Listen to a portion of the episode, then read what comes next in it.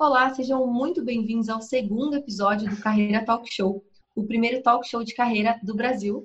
Meu nome é Giovana Cajueiro Toffolo, sou consultora de carreira e negócios, coach e parceira de negócios da Growth Strategy. E aqui junto comigo eu tenho o Paul Barramontes. E aí, Paul, tudo bem? Tudo bem, Gi? Sejam muito bem-vindos ao Carreira Talk Show. Eu sou o Paul Barramontes, estrategista de carreira e negócios, fundador da Growth Strategy. E no programa de hoje nós vamos receber Marcos Paulo Vitorassi, CFO de grandes multinacionais como Dupont e Nexans, hoje business partner da iTrade, assessor de investimentos. Ele vai compartilhar uma trajetória de carreira incrível que vai gerar muitos insights para vocês. Marcos, seja muito bem-vindo. Obrigado por estar aqui com a gente, por disponibilizar seu tempo e seu conhecimento para compartilhar com a gente e com os telespectadores. E para o pessoal que ainda não te conhece, compartilhe um pouco da sua história, da sua trajetória profissional. Bom, olá, Giovana, Paul. Primeiramente, é, agradecer pelo convite, tá? De estar tá participando do programa e dizer para vocês que é uma honra estar tá podendo aí compartilhar um pouquinho da, da minha história com vocês. É, eu costumo dizer, quando me perguntam, me perguntam sobre a minha história, sobre a minha trajetória, todos nós é, nós somos é, frutos das nossas crenças, né?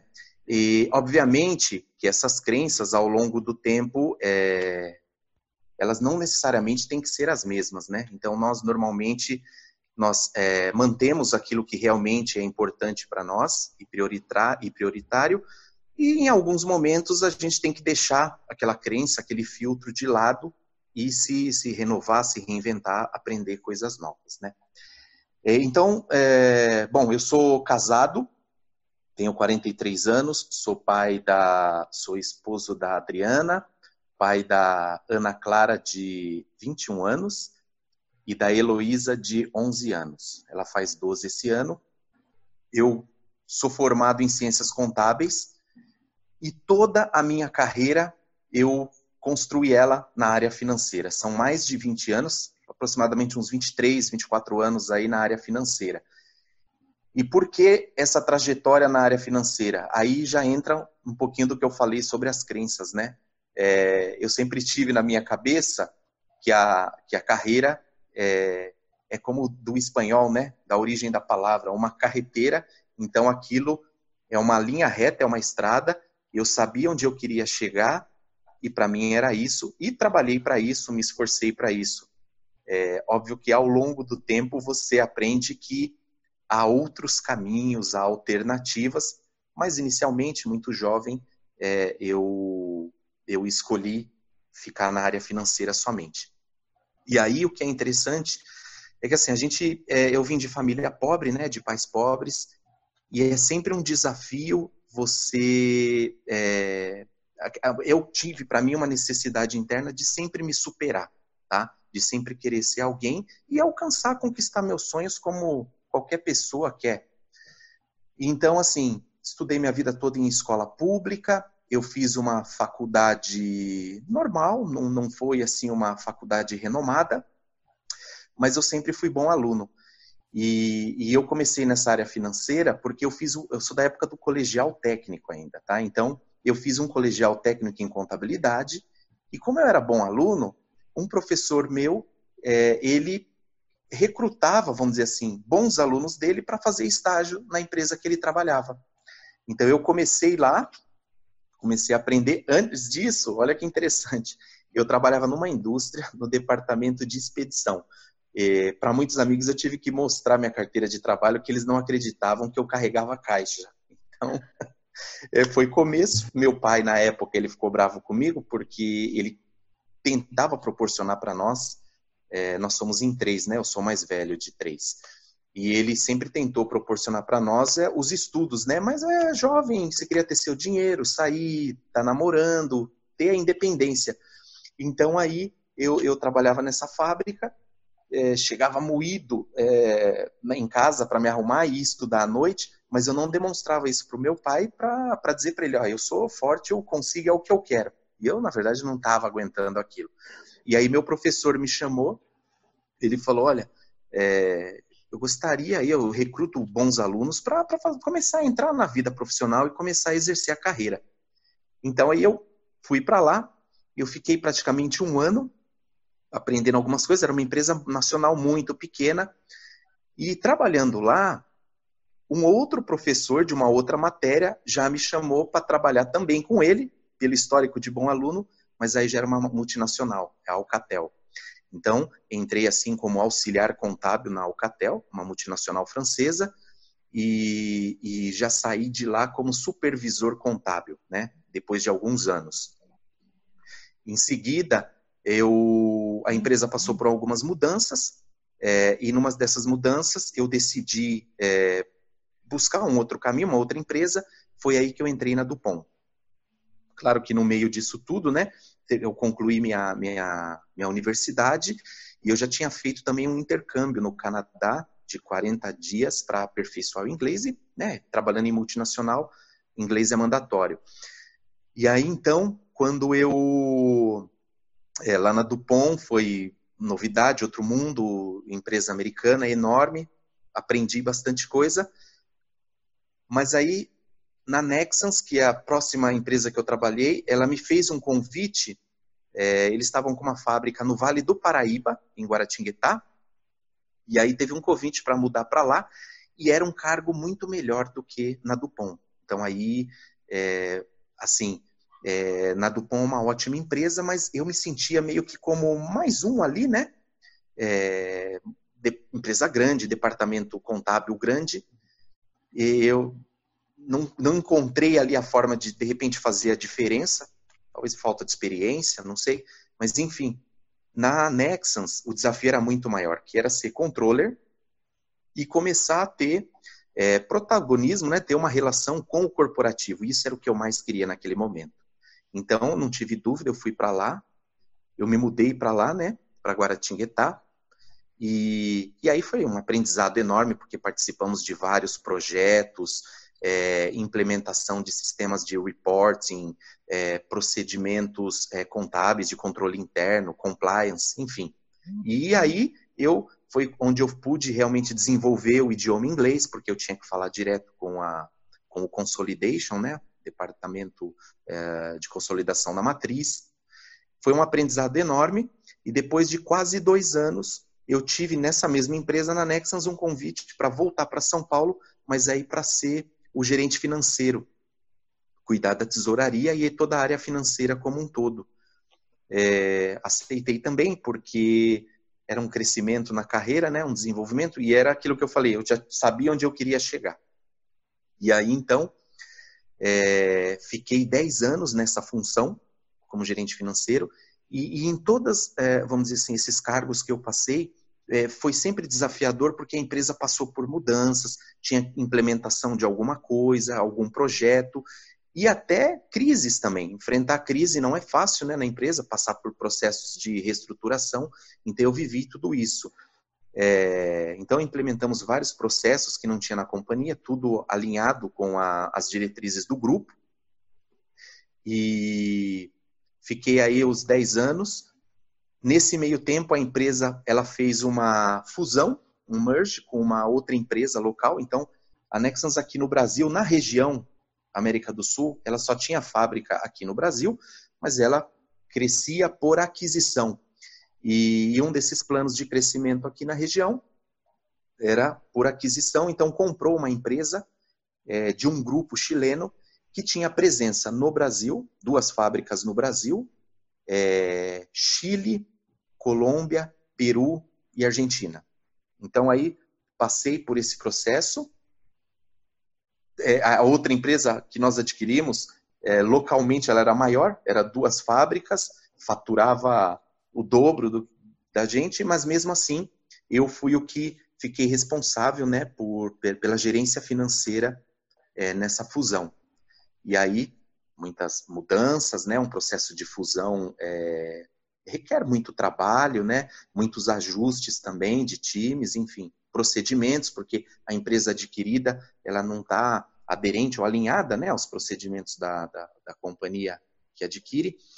Enfim, é, então passei por isso e depois de 10 anos já um pouco cansado daquilo. Eu falei, poxa, para onde eu vou agora? Eu manifestei isso. É, não adianta também você querer crescer, mas se ninguém saber, souber, né, que você, se você não comunicar isso, não vai para lugar nenhum. Então eu comuniquei que tinha interesse de, de mudança, ou mudança lateral, ou o sonho, na verdade, era uma expatriação. E deixei isso claro e surgiu um convite, porque dentro dessa aquisição, então vocês imaginam, todas as fábricas na região, que era recém-adquirida, estavam passando por mudanças, por transformações, e surgiu uma oportunidade na Colômbia.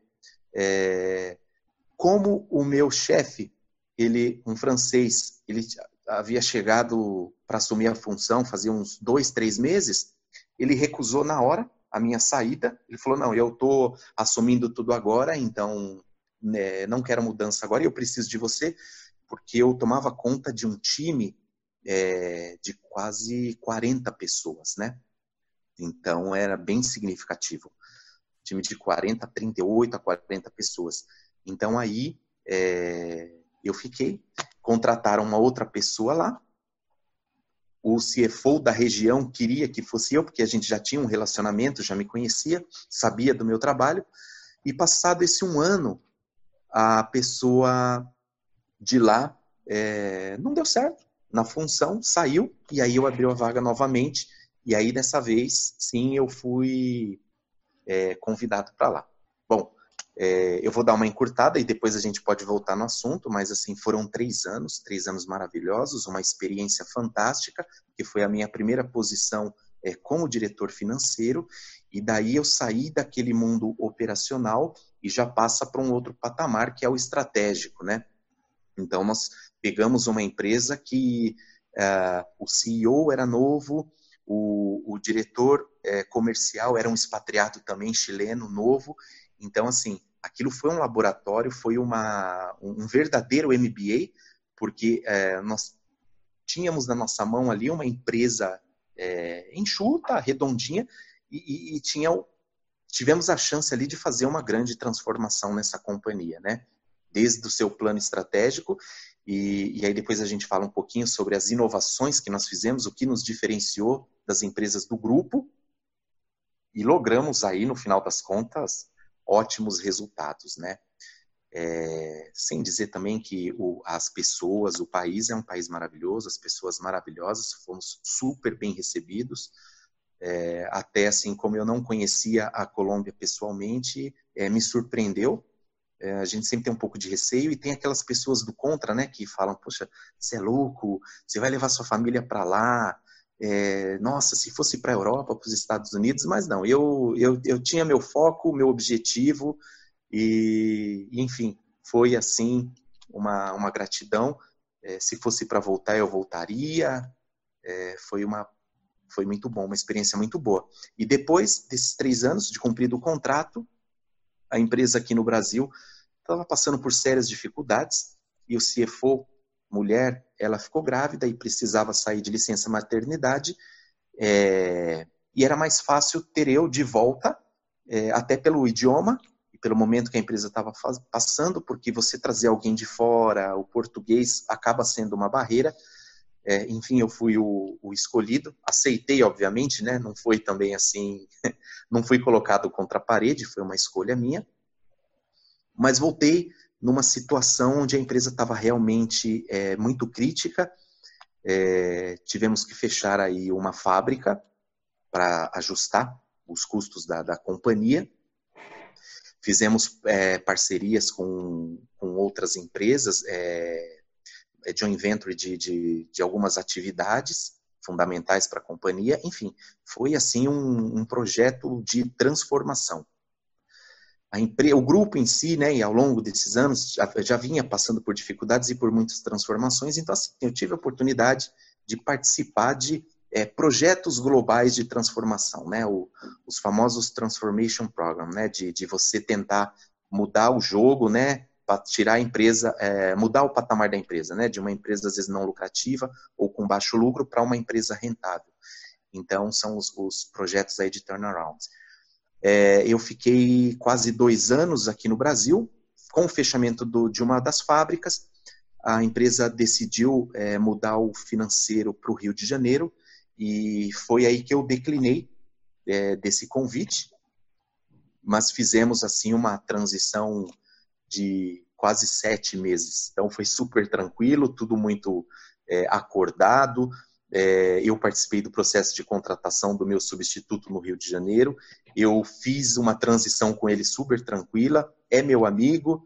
É, eu, eu, comecei, eu, depois que eu saí da empresa, eu entrei num outro negócio que ele, ele inclusive conversa comigo, estou prospectando como meu cliente, ou seja, então é uma relação é, super boa. E aí então eu saí é, da companhia em fevereiro de 2019 e aí eu fiz uma coisa, é, no pacote de saída estava incluído né, uma empresa de outplacement para me ajudar na recolocação. E, cara, eu nunca tinha feito, passado por isso, porque toda essa minha trajetória profissional, nunca tinha ficado desempregado. É, dentro da companhia estava bom, porque eu tinha aquela minha meta, né, meu objetivo de carreira, que era ser um diretor financeiro. É, obviamente que depois daí que eu ia pensar os próximos 5, 10 anos, eu comecei a pensar nisso. E então eu cheguei onde eu queria. Eu nunca passei por coach, mentoring, é, fazia algum coach com o meu chefe, né? Que a gente no dia a dia é, dava-se feedback um ao outro, né? Mensalmente de uma maneira formal, não era tinha os, as, as, os feedbacks diários, né? De corredor, mas a gente fazia também de uma maneira formal. Mas enfim, o que eu quero dizer é que é, eu comecei a aprender a entrar numa coisa de, de de outplacement, onde eu tinha sessões de coach que eu nunca tinha tido. É, comecei ali a trabalhar a questão do autoconhecimento, eu nunca tinha feito, eu estava no automático, crescendo na carreira, só lia livros técnicos, é, queria ser bom financeiramente, conhecer sobre finanças, contabilidade, negócios. E aí, então, é, foi um negócio totalmente diferente, foi um choque inicialmente, mas depois eu gostei bastante. A minha coach é uma pessoa é, maravilhosa, muito amável. E aí eu comecei a repensar algumas coisas. Ela fazia alguns testes comigo, fazia perguntas, e aí eu caí naquela, poxa, o que realmente eu quero? O que, que eu vou fazer daqui para frente? Eu comecei a entrar nesse dilema e, e, obviamente ela foi me ajudando, as ferramentas também vão nos ajudando, né? É, comecei a ler coisas, assuntos em que eu não prestava muita atenção. E, e, e essa empresa de coach, ela tinha um programa que ela fazia é, reuniões é, quinzenais com é, profissionais que tinham feito transição de carreira e eles contavam a experiência deles, né? E foi aí que eu conheci um cara que ele falou sobre uma, uma carreira independente, que é assessor de investimentos, e aí eu falei, poxa, eu não sou um assessor de investimentos, mas como eu sou financeiro, eu acho que é fácil. Então saí da reunião, eu marquei com ele, eu fui no escritório dele para saber que negócio era esse. E aí eu vi que é, é, é, é, uma maneira de empreender, um negócio próprio, que eu queria empreender alguma coisa, mas que tivesse é, ligado com a minha área, não queria entrar numa coisa totalmente desconhecida. E aí ele me explicou como funcionava tudo, achei interessante. É, eu já era cliente de um escritório aqui em Jundiaí, na minha cidade.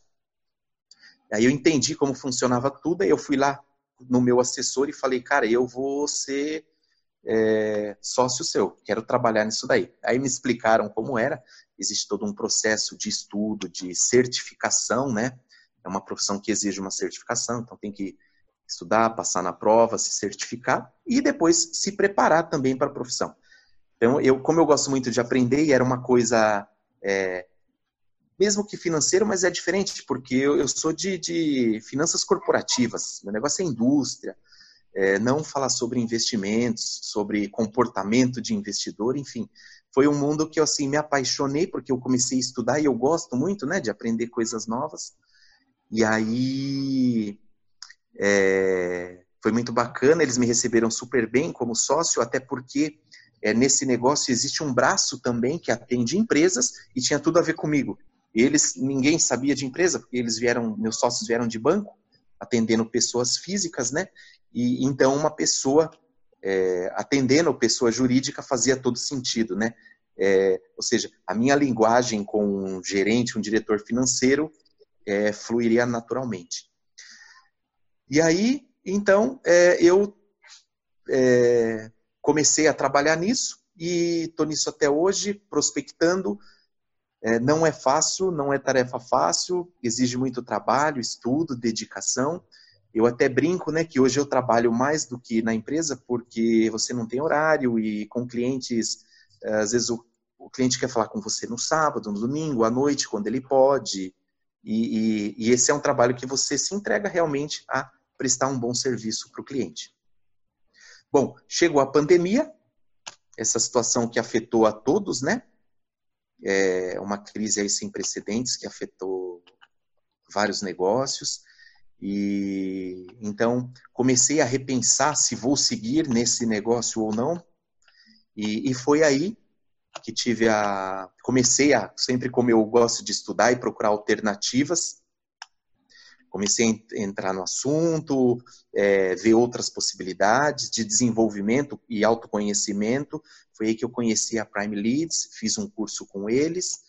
É, aí tive a felicidade, a honra aí de conhecer o Paul e através do Paul conhecer a Giovana e, e a gente está junto aí em alguns projetos, tá bom? Que bacana, que bacana. Que história incrível, Marcos, porque é, se você começar uma história carregando caixa, né? E aquilo que você falou, muitas pessoas é. não. Muitas vezes não, não sabem o que é isso, né? E querem uma comprovação para uma carreira, uma expatriação e perceber que tudo isso foi muito construído, né? Então vamos, vamos parar um pouquinho para o intervalo, dar uma respirada e aí a gente já volta, que está pipocando um monte de pergunta aqui para te fazer, para a gente explorar um pouquinho mais essa história. Bacana. O mundo mudou. A forma como trabalhamos e aprendemos nunca mais será a mesma. Você está preparado para este novo mundo? Quais são as estratégias que você vai utilizar para entregar resultados e se destacar em um mundo cada vez mais digital? Para crescer na carreira, você precisa ser um profissional de alta performance e estar próximo de pessoas com os mesmos objetivos que o seu. Conheça o Clube dos Profissionais de Alta Performance. São lives semanais no formato Masterclass. A experiência de grandes executivos, mentores, especialistas e profissionais do mercado. Agora, todo o conteúdo das aulas disponível para você acessar onde quiser e onde estiver e durante o ano todo. E mais, materiais complementares, mentorias em grupo e totalmente online. Bate-papo com executivos e especialistas, entrevistas e benefícios exclusivos. Você vai turbinar a sua carreira com habilidades comportamentais para aplicar imediatamente na sua profissão. Vai descobrir como se destacar na empresa e no mercado, gerando resultados extraordinários. Fique por dentro das ferramentas mais atuais e importantes do desenvolvimento de carreira. Assine já clube.growthstrategy.com.br.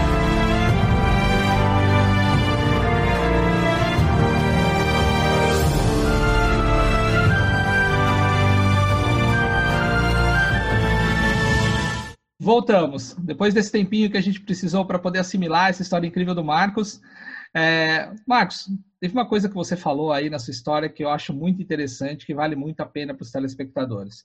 É, você, foi, você notificou a sua empresa que você quer ir para o exterior, né? Que você queria ir para o exterior, e é o que eu falo para todas as pessoas, para todos os processos que eu, que, eu, que eu toco de mentoria e tudo mais, eu falo assim, cara, deixa claro para a organização, porque eu mesmo perdi oportunidades por não deixar claro para a organização, né?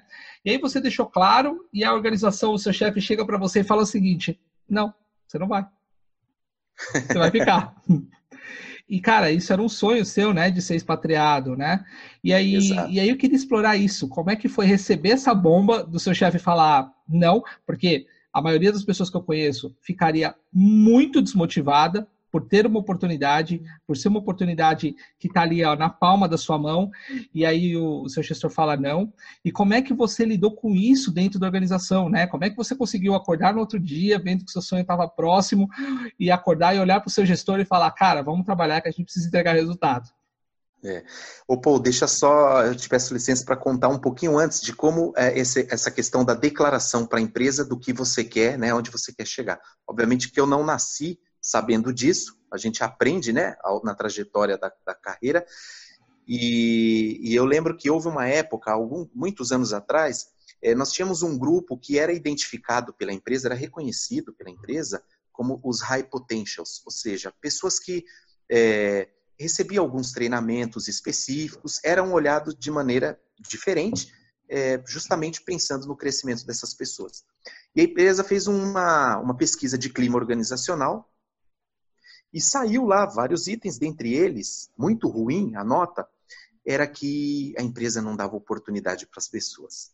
Então, o VP de RH, de recursos humanos, né, ele veio da França, um senhor, ele chegou com um caderninho pequenininho, ele marcou, era uma tarde, então assim, era numa sala, era um café, né, tinha um café, algumas coisinhas ali para comer, e muito informal o bate-papo, ele chegou com um caderninho e, e ele ficou sentado, e todo mundo olhando para ele, Aí ele falou, abriu o caderno e falou: "Tá bom, tô aqui para escutar vocês". E ninguém sabia o que falar. Aí ele falou: "Esse é o problema. Vocês sabem onde vocês querem chegar? Se sabem, vocês declararam para a empresa que vocês querem chegar? Eu não sabia, foi uma surpresa para mim essa pesquisa de clima, então eu vim de, de Paris até aqui para escutá-los. O que vocês querem? Então, assim, eu falei, caramba. É, ou seja, é, a gente estava reclamando, mas não tinha nem feito a lição de casa, não tinha declarado para ninguém o que, onde a gente queria chegar, né? Bom, enfim, então a, é, a gente aprende, né? Isso, e esse é o tipo de aprendizado que você não esquece nunca mais. E aí, então, eu declarei para a companhia isso. É, quando eu recebi a notícia do meu chefe que não iria para a Colômbia, é, pode parecer estranho, mas eu entendi. Sabe por quê? Como ele havia chegado fazia três meses, é, eu me coloquei na situação dele. Então, falei, poxa, realmente não é uma tarefa fácil. Eu não estava preparado também para ir, porque assim, eu não tinha preparado ninguém. Então, é outra lição aprendida. É, se você quer crescer, quem que você está preparando para te substituir? Você está pronto para ir agora? Então, se você não preparou ninguém, isso não é construído só na hora que você recebe um convite ou que você decide sair. Não, isso é, o, é, é no dia a dia, sabe? Eu, eu, eu, e isso foi bobeira minha, porque eu nunca tive esse problema de segurar trabalho para proteger meu posto ali. Não, imagina. As pessoas têm que aprender, têm que se desenvolver. É, eu sabia que o meu crescimento dependia do crescimento dos demais, é, mas eu não estava ligado em, em uma pessoa. Então, quando eu recebi esse não, ele me deu as razões, eu entendi. Obviamente que existe uma, uma frustração, uma tristeza, né? Porque eu não tinha o horizonte de tempo quando isso é, ocorreria, uma oportunidade dessa apareceria novamente. Porém, é, eu, o CFO, o controller da região, ele falou para mim: ah, não fica preocupado, porque se não foi dessa vez, é, o grupo é grande, tem presença aí é, global, então é, surgindo em outros países, você vai estar no radar. Então isso me deu assim um certo um certo alento, né, uma certa esperança. Falei, então vamos lá. E não deixei a peteca cair. Eu falei, pelo contrário, é, como o cara precisa da minha ajuda e eu preciso ganhar a credibilidade dele, então eu tenho duas tarefas. A primeira é preparar alguém para o meu lugar, porque assim que surgir alguém, eu tenho que estar com essa pessoa pronta. E segundo, é, eu só vou conseguir o apoio dele se eu ajudar ele. Então, se eu for inimigo dele, ficar birrento, eu, eu, o cara vai me ferrar. Então eu, eu virei um parceirão dele, sabe? De, de é, ir para happy hour, tomar cerveja, sabe? De ficar amigo mesmo, sempre apoiando, ajudando, é, trabalhando, construindo e preparei a pessoa. E para minha surpresa, seja, em um ano que parece muito, mas olha, é, passou muito rápido, é, o controller da região me, me manda um, uma comunicação, um chat interno né, que a gente tinha, e falou assim: você não imagina o que aconteceu. O, o CFO, o diretor financeiro lá da Colômbia, é, não quer mais ficar e ele está saindo. Se ainda está interessado, eu falei, com certeza. Então aí é, concorri com algumas outras pessoas, mas eu sabia, é, pelo meu relacionamento, né, que eu, e, que eu já tinha construído com o controller da região, que eu tinha preferência. É, obviamente que você tem que seguir alguns ritos, né, de, de entrevistas, tudo isso, é, mas no final eu fui o escolhido aí. Que bacana, que é um baita de um aprendizado. Na verdade, foi uma aula é. sobre carreira, né, Gi? Porque. E você sabe, vai lá, vai lá. É, é, Marcos, na verdade, eu vou pegar um gancho de uma coisa que você falou que é muito interessante. A gente trabalha bastante isso no nosso clube, em que as pessoas têm um pouco essa mentalidade, algumas pessoas, de que quando você entra na empresa, é responsabilidade integral da empresa te desenvolver. Né? Tanto que tem aquela, teve uma época que vocês lembram, né, que você perguntava, você ia na entrevista e perguntava qual que é o plano de carreira da empresa. E hoje, se você for parar para refletir, essa pergunta é tão infundada porque o plano de carreira é teu. Né? Então, muitas pessoas delegam isso para a empresa, né? A empresa vai me desenvolver, que é exatamente essa lição que você disse que o, o VP de RH deu. Ué, a gente vai desenvolver vocês, mas eu não sei o que vocês querem. Então, exatamente. a quem cabe realmente esse desenvolvimento? Então, essa exatamente. mentalidade é algo que você aprendeu e é muito importante fomentar isso para que as pessoas entendam que, na verdade, o plano de carreira é de cada um e não da empresa. Exato. Né? Ah, e uma coisa importante, de... só para complementar, Gi, Marcos, desculpa rapidinho, uma coisa importante que as pessoas precisam entender a nuance é, foi feita uma pesquisa de clima, o VP veio e falou o seguinte, eu quero saber o que vocês querem não é só esse VP que tem esse problema. São todos os VPs do mundo que estão é. esperando que as pessoas digam o que querem para eles poderem tomar ação. Isso eu aprendi é. na minha carreira. O gestor fala o seguinte: às vezes eu tenho que tomar a decisão de quem promoveu ou não, facilitaria muito a minha vida se alguém chegasse para mim e falasse o seguinte: olha, eu quero essa posição. Exatamente. Né? Então, assim, é um baita de um aprendizado.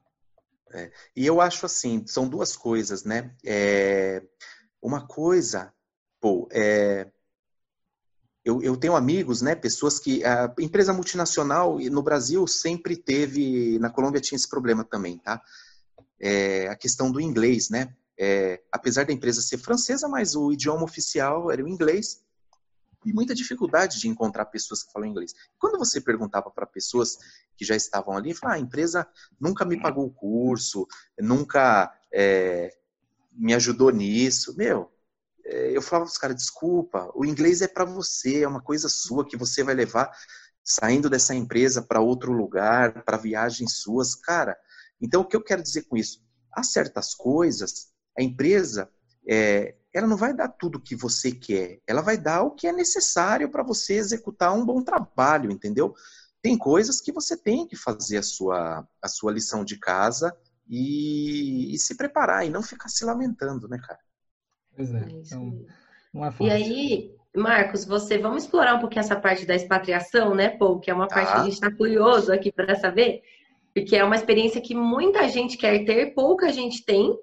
Ah. E eu garanto para você que pouca gente é tão bem sucedido quanto você é e foi naquele momento. Uhum. Então, conta, esmiuça um pouco mais pra gente como foi isso. Você foi para lá resolver um problema, né? Você já comentou que tinha uma dor ali específica. Então, explora um pouco mais isso para a gente, como que foi essa experiência, o que, que você foi efetivamente resolver lá na Colômbia. É, vocês lembram que eu falei que é, antes de eu ir para a Colômbia, a empresa a, havia adquirido, né, de um grupo chileno, empresas na região, porque ela crescia por aquisição. Então, assim, é, mesmo que eu fui depois de três, quatro anos, era uma empresa recém-adquirida, é, porque ela vinha, é, era, ela era uma empresa familiar, uma empresa de dono, então aí é, você mudar isso, né, e colocar procedimentos, uma filosofia, uma cultura de uma multinacional francesa, é um processo demorado. Então, por isso que houve essa troca aí de, de comando, tanto é, o número um, né, que é o CEO, é, eu como financeiro e o chileno como comercial.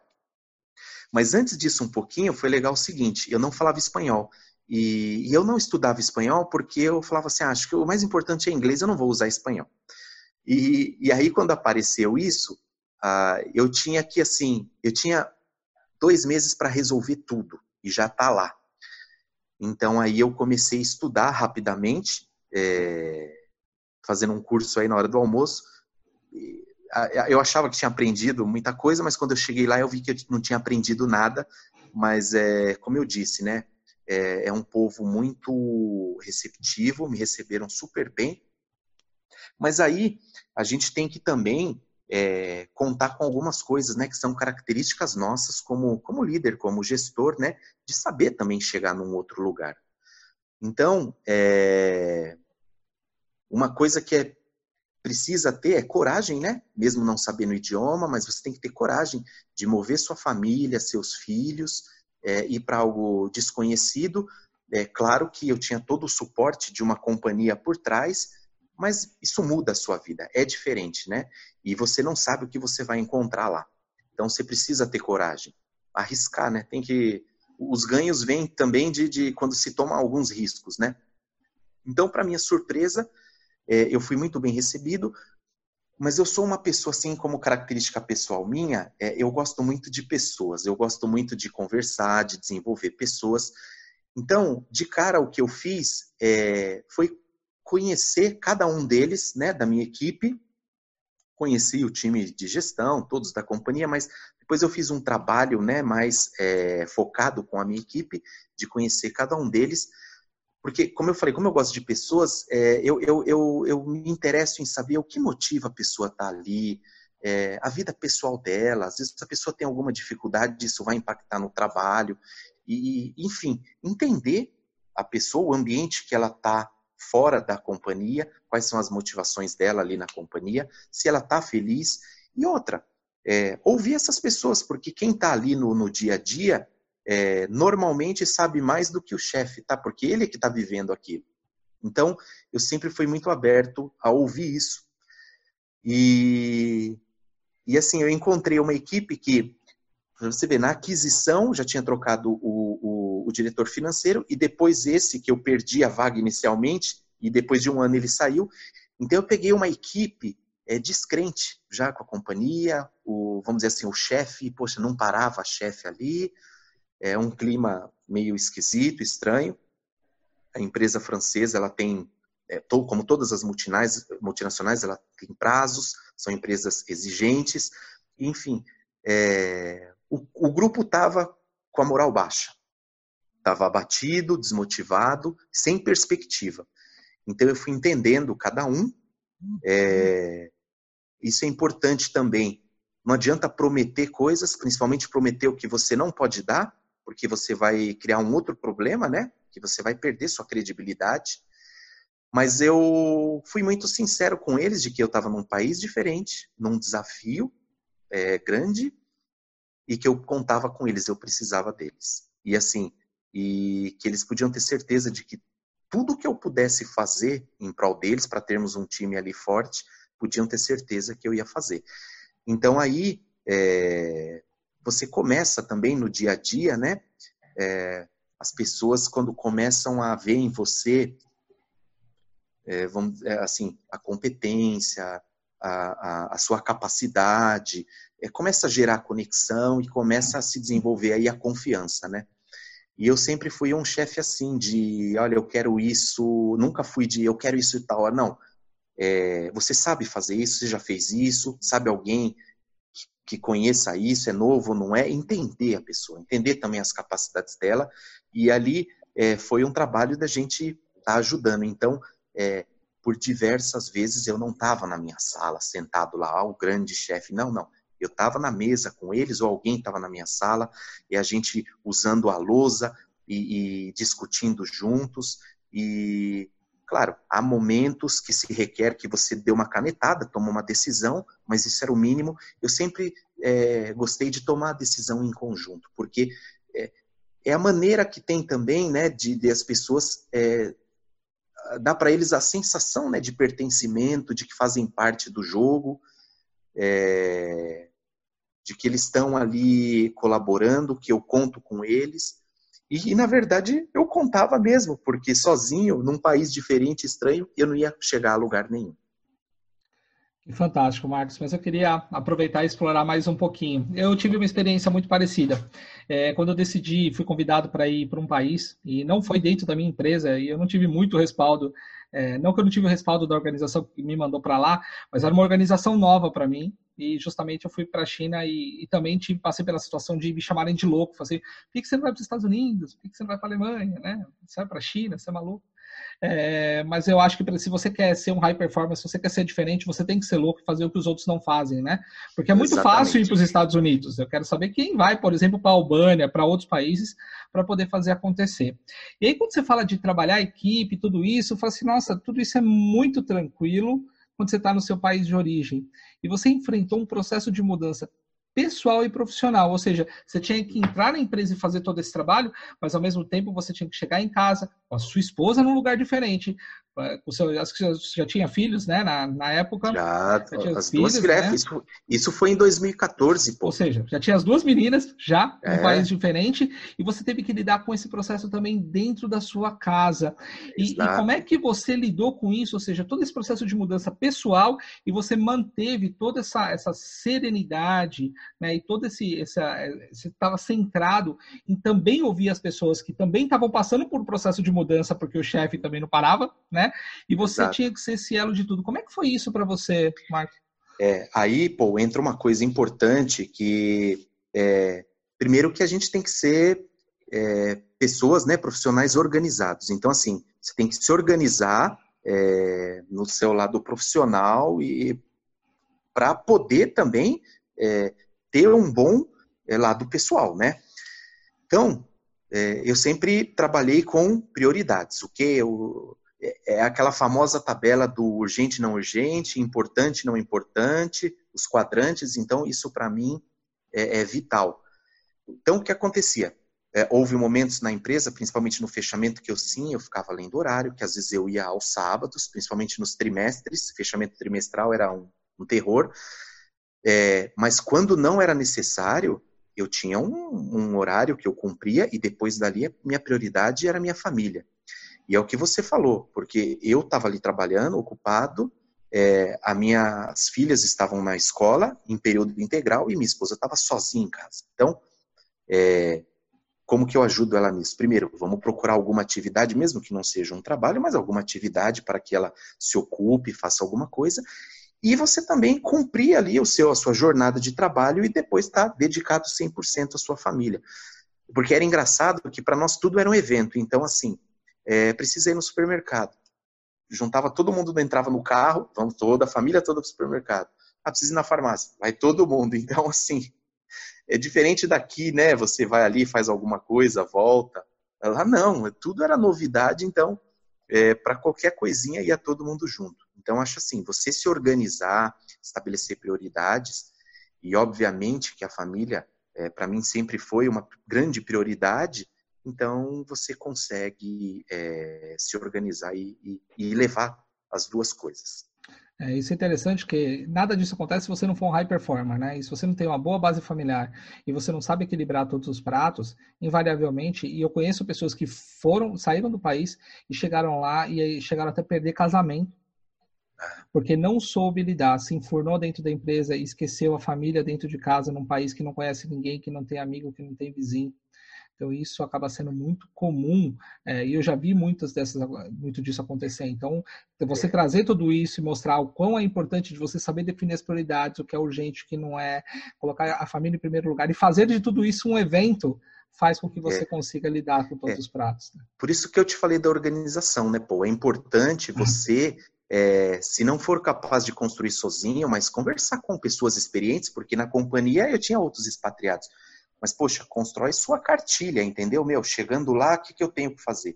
Quando eu fui entrevistar as pessoas, conhecer cada um, não foi assim eu improvisado na hora. Já estava tudo planejado, o que, que eu ia chegar, o que, que eu ia fazer. Você não chega lá, não cai de paraquedas num lugar. Então, isso foi importante. Obviamente que, assim, é, normalmente você vai primeiro, você fica um a dois meses sozinho até para arrumar a casa. Então, nesse momento, que é aquele momento inicial, é onde é a loucura que você não tem, você está sozinho mesmo, então você fica, você vira à noite se for preciso, né, na empresa. Então esse é aquele momento de você absorver é, né, e conhecer realmente o, o business da empresa. O que facilita é que como era uma empresa do grupo, a gente já conhece os procedimentos, já conhecia o business, então isso muito fácil. Você só vai ali entender algumas particularidades né, do país e do negócio mas nada. Mas como eu falei, você tem que ter sua cartilha, não cair de paraquedas, chegar preparado e aí sim você consegue performar bem. Nunca se prepare quando você precisa estar pronto, né? Esse é o grande Exatamente. É o que a gente sempre fala no clube, né? Não adianta você quer, ah, eu quero, eu quero. Aí depois te colocam lá, né? E aí eu tenho até uma, uma frase que me falaram uma vez e que eu guardo muito isso: é, é quando os deuses querem nos punir, eles realizam os nossos desejos. Né? É. Então, assim, se você está pronto, ótimo, não nada vai acontecer. Mas se você não está pronto, talvez o seu maior desejo seja o seu maior pesadelo. E esse é um é. grande aprendizado que, eu, que você está trazendo agora. É, cara, se você quer, esteja pronto para e planeja para que isso não se torne o seu pior pesadelo. Né? É. Agora, vocês lembram que no início da conversa eu falei sobre nós somos os nossos valores, né? E tem um valor que eu sempre carreguei comigo, que me ajudou muito lá, que foi assim, a simplicidade, a humildade. Então, é, é, eu, eu, tive testemunhos lá que foi muito legal, que assim, é, você ser querido pelo, pelo operador da máquina que te conhecia, pelo porteiro, ou seja, todo mundo te conhecia. Óbvio que você, por ser estrangeiro, né, você já é notado, mas depende também de como você trata as pessoas, de como é sua postura lá. Então, assim, só para você ter uma ideia, quando a gente ia trabalhar de sábado, eu já passava num lugar e eles gostam muito, é tradicional, as empanadas, né? Então, era já comprar empanada, já chegava com a empanada para dar uma animada, sabe? Manter aquele ambiente. É, você está num sábado, vai ter que trabalhar, poxa, difícil, né? Então a gente tentava animar e tudo isso você vai gerando conexão com as pessoas. Eu sempre, hoje não, mas eu gostava de jogar futebol. É, então aí o pessoal já pergunta, brasileiro, né? Você gosta de jogar futebol? Eu falei, eu gosto, não quer dizer que eu jogo, né? Mas eu tô, tô, tô nessa. Então, assim, eu lembro que quando eu apareci na quadra lá, e depois do jogo, tomando uma cervejinha com os caras, eles me olhavam assim, e teve um que falou, falou, cara, é, nunca nenhum diretor veio aqui jogar bola com a gente. Então, assim, a gente te agradece, tá bom? Depois até participei de campeonato, estava sempre envolvido com eles e, e, e, só ganhei com isso, tá? Porque sempre tive apoiador. É, esse é aquele momento quando você gera é, é, conexão com as pessoas, né? Que quando você está no momento de dificuldade e você precisa que as pessoas façam algo extraordinário, ou seja, algo fora do horário ou até fora ali da rotina dele, aquele algo a mais que realmente vai te salvar né, de alguma situação crítica, urgente. Uhum. E as pessoas fazem, pela conexão que tem com você. Uma lição de liderança. Líderes que estão nos assistindo, se conecte com a sua equipe. E não importa em que país que seja. Né? Eu vejo que muitos líderes nem interagem muito com as suas equipes, né? Que não são líderes, na verdade, são chefes, é, mas mostra a lição de liderança que você que você implementou, né? Que você colocou lá na Colômbia e o resultado que isso tem, que isso não tem preço. Exatamente. Sim, estar aberto, né, Marcos? Isso é uma coisa que você demonstrou muito aqui, é a humildade, estar aberto para imergir de verdade nessa cultura. É uma coisa que o também fala bastante nessa questão da China, de imergir nessa cultura para poder entender de fato é, aplicar a empatia, praticar essa empatia, como aquelas pessoas vivem, como elas pensam e sentem. E isso que vai permitir esse rapport e essa conexão emocional que vai te transformar num líder de sucesso, num líder carismático e querido. Né? É, porque você imagina, né, Gi, quando você recebe alguém na sua casa, um amigo, é, você quer receber bem, às vezes você oferece alguma coisa que você gosta de comer para aquela pessoa, e às vezes para a pessoa pode até parecer estranho, mas eu sou do tipo assim, cara, o cara tá ali de me recebendo de coração aberto, eu vou experimentar, eu vou conhecer, eu tô no, tô no jogo aí, entendeu? É, não é aquela, não, eu sou assim, eu não me misturo, eu não. Não, isso não, não existe. Que fantástico, Marcos, que fantástico. Uma baita de uma lição aí para todos os nossos telespectadores e que querem crescer na carreira. É... E é tudo muito simples, né? Então a gente não está falando de nada complexo, nenhuma fórmula e nada que não é possível fazer. É só você estar tá aberto a fazer aquilo que é o básico que todo ser humano tem que fazer, como, como humanidade, né? Não é nem, nem não é nada fora é... disso, né?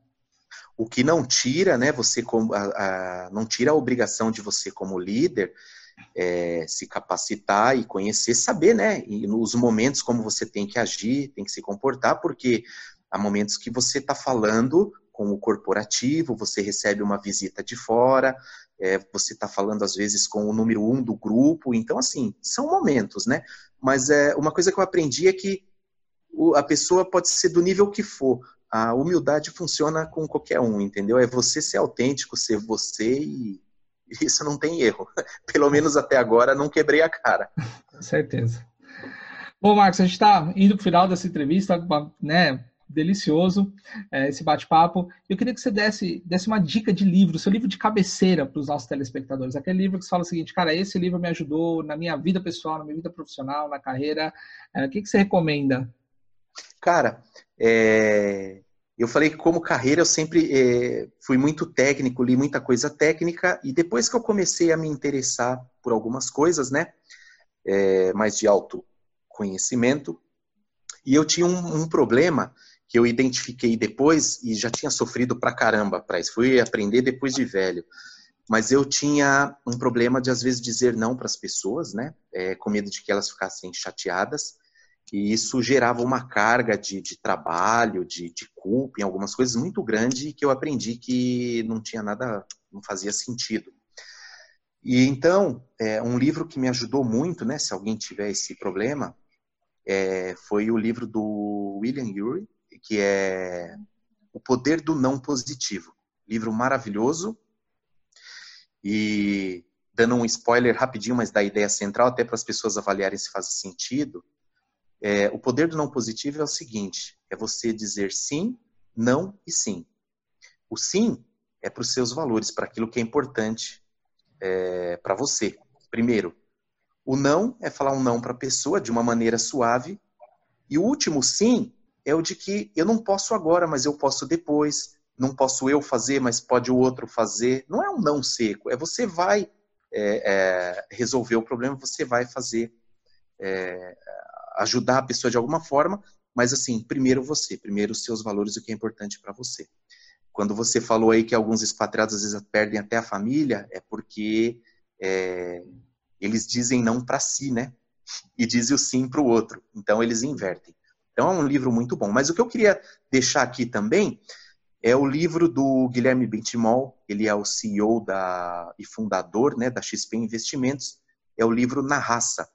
É, por que, que eu recomendo esse livro? É, eu me identifico, é, eu não tive talvez 10% dos problemas que ele teve, mas enfim, às vezes a história floreia um pouco, mas assim, é um cara que passou por muitas dificuldades e o próprio nome já diz, na raça, né? É, eu, eu, digo que eu me identifico porque eu falei para você, eu vim de família pobre, é, sempre estudei em escola pública, então eu tive que superar muitas barreiras, né? E, e precisou ter, ter coragem e ter raça. Então eu recomendo na raça. Sensacional. Duas indicações fantásticas. William Ury, eu sou fã, né? Um dos mestres da negociação de Harvard, né? Então, um cara uhum. fantástico. Eu recomendo todos os livros dele, mas esse livro em particular, realmente, é, o latino, o brasileiro em si, ele tem um problema com dizer não, né? É, é, eu já viajei muito para Europa e você com certeza a filosofia francesa sabe que muitas vezes é vamos tomar um cafezinho? Não, simplesmente não, e não tem esse dodói de você falar não.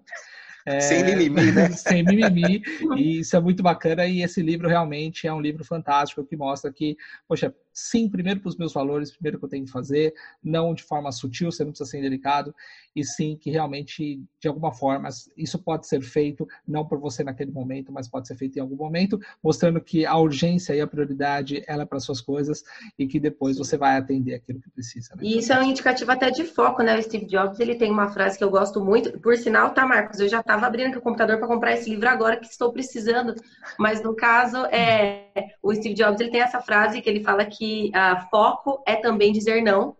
E é exatamente isso, é você escolher a sua única prioridade, né, que não tem plural, né, pô, escolher sua única prioridade e focar naquilo. E saber dizer não para algumas coisas é manter-se focado naquilo que é a sua prioridade para você. Exatamente. Exatamente. E aí, para a gente encerrar aqui, Marcos, uh, fala uma dica para gente, para o pessoal que está assistindo, para aquela pessoa que quer crescer na carreira, quer alavancar, galgar funções, ou quem sabe até uma expatriação, né? Uma dica que você acha interessante compartilhar aqui com a gente. Ah, eu acho que uma só é difícil, mas assim, é... são algumas dicas, né? É, primeiro que eu já falei durante a minha fala toda, né? As pessoas têm que saber o que você quer, aonde você quer chegar. Não adianta você ter um sonho é, e ficar oculto aí dentro de você e você esperar que a empresa adivinhe. Então você tem que se manifestar. É, outra coisa é, estude. Estude bastante, seja curioso, aprenda sobre assuntos diversos. É, sabe, eu acho que o conhecimento, a gente é, expandir a mente, o conhecimento, é muito bacana, né? É, você se desenvolve, cresce como pessoa, né? Você pode, isso te dá habilidades para conversar com pessoas a qualquer nível, é, enfim. é, estude bastante, estude, se prepare, mas que o estudo não seja assim uma como um peso, sabe? É, obviamente, é igual quando a gente vai, tem que, quem vai para academia, faz crossfit, é, sente dores, né? Tem que passar por algumas dores para você alcançar o seu objetivo. Isso faz parte.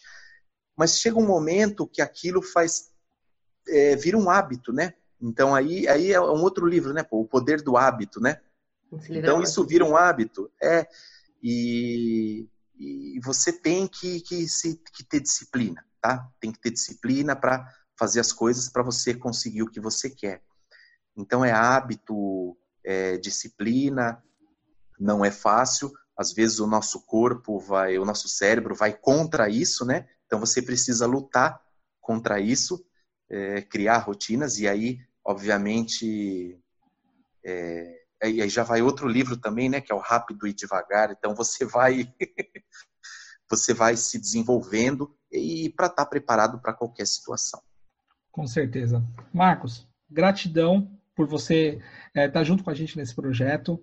É uma história fantástica, né, de, de tudo, né, de você é, ter carregado caixa, de você ter crescido em, em, grandes organizações, pela sua expatriação e principalmente pela aula de humildade que você compartilhou com a gente. Uhum. Isso não tem preço e mostra que sim, se a gente tomar as decisões certas e nunca é, sempre estar tá pronto quando você é, nunca se preparar quando você precisa estar tá pronto, que eu costumo dizer, é realmente a chave para o sucesso. Obrigado por nos ajudar a fazer é, mais um Carreira Talk Show e gratidão. Meu prazer é meu. Obrigado aí, Paul, Giovana. Como eu disse, é uma honra aí estar tá, tá dividindo né, esse tempo com vocês. E espero aí que, de alguma forma, a gente possa contribuir né, com, com quem está começando na carreira, ou até está em outra fase da, da, da carreira e possa é, possa ter dado alguns insights aí, fazer as pessoas repensarem. Espero, espero ajudá-los aí de alguma maneira, tá bom? E contem uhum. comigo aí porque vocês precisarem. Com certeza. Muito obrigada, Marcos. Muito obrigada a você que nos assistiu. E até o próximo episódio do Carreira Talk Show.